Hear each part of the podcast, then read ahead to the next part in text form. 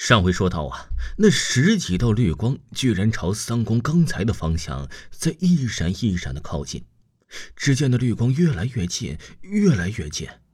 我的妈呀！这分明是七个二战时期的日本士兵。绿光的来源就是从他的眼睛里发出的。只见他们走得很齐，手里都拿着二战时期的长步枪，脚步声很清楚的听到。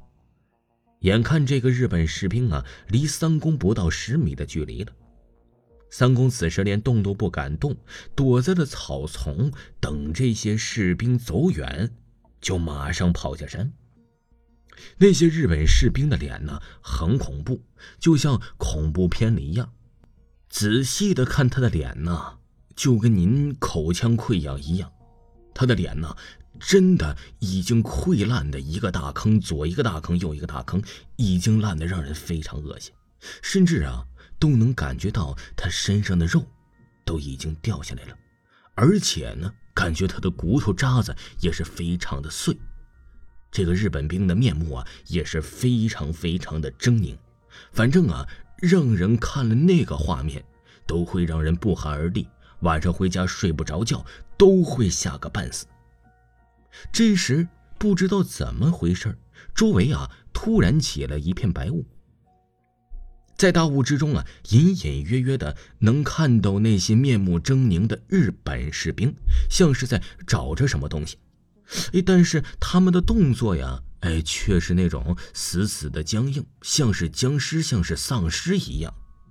只见他们呢，用这个长步枪在的刺刀，在地上慢慢的挖着。也不知道挖什么吧，就大概挖了十分钟那样，好像什么也没挖到了。那些士兵啊，就踉踉跄跄的就走了过去了。这个时候啊，整整好好，这白雾也慢慢散去了。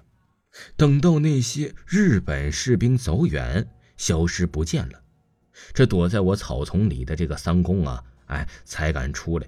他胆儿也是够小的了。但是说实话，谁碰到了这种事儿，谁不都是非常胆小的呀？我三公啊，脑子里仍然在想着那个日本士兵。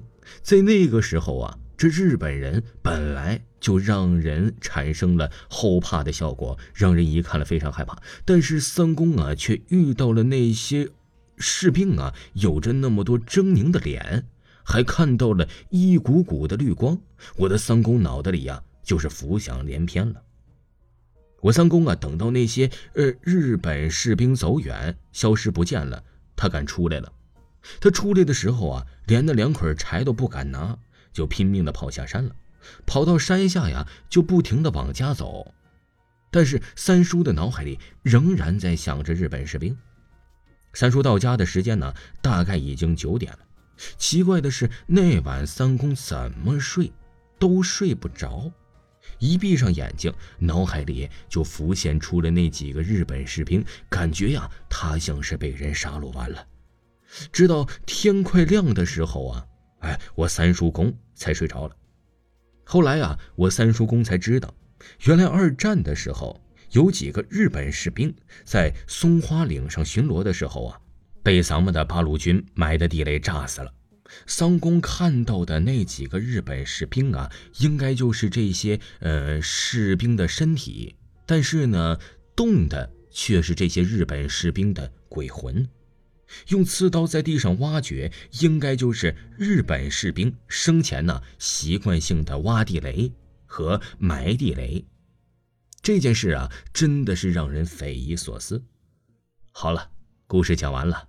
感谢您的收听，期待海南灵异事件的下一集。